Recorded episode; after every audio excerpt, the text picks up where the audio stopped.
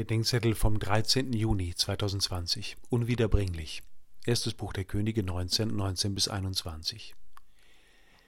Jede Entscheidung für einen bestimmten Schritt in unserem Leben bringt unendlich viele Entscheidungen gegen mögliche Alternativen mit sich. Jede Entscheidung ist deshalb ein Massenmord an Möglichkeiten, sagt Reinhard Grebe. Die vielen Neins, die nicht gewählten Möglichkeiten kommen erst dann wieder zum Vorschein, wenn sie wehtun oder wir feststellen, dass wir in Wirklichkeit noch gar nicht Abschied genommen haben.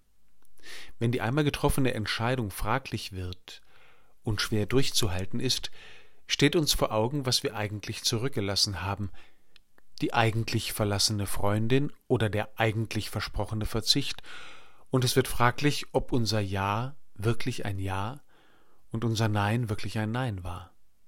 Oder es bleiben Autoritäten und Einflüsse mächtig, von denen wir uns nie wirklich verabschiedet haben, zum Beispiel Mütter und Schwiegermütter, die die Wohnung und das Leben von Neuverheirateten einrichten, Väter und Schwiegerväter, deren ganz eigene Vorstellungen von Erfolg und Familie, Leben und Ehen ihrer Kinder prägen und spalten.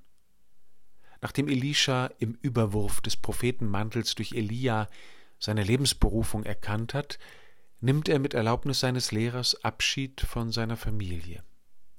Aber anders als im Fall des zögerlichen Jüngers Jesu im Lukasevangelium liegt im Abschied Elishas kein Zaudern.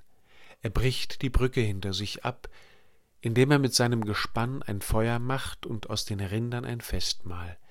Die Grundlage seines bisherigen Lebens wird zum Abschiedsfest für den Aufbruch auf den gewiesenen Weg.